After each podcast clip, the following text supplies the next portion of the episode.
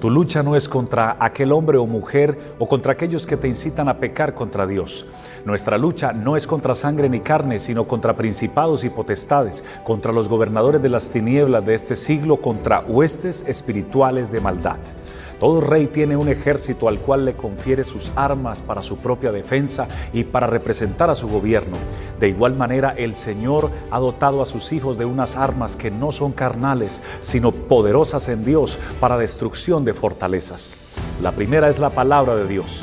El diablo vino a Jesús y le atacó a través de la tentación, pero el Señor nos dio ejemplo y usó el arma de la palabra y le respondió, vete Satanás, porque escrito está, al Señor tu Dios adorarás y a Él solo servirás. La segunda es el nombre de Jesús.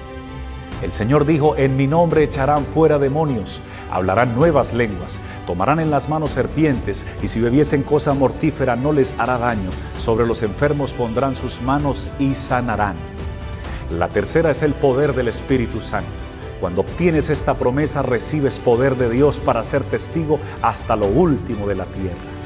Dios nos ha entregado en nuestras manos estas armas para nuestra defensa y para la expansión de su reino por eso te invito a que te levantes en fe y te apoderes de ellas, porque no es con nuestras habilidades ni con nuestras fuerzas, sino con su Santo Espíritu y en Dios haremos proezas.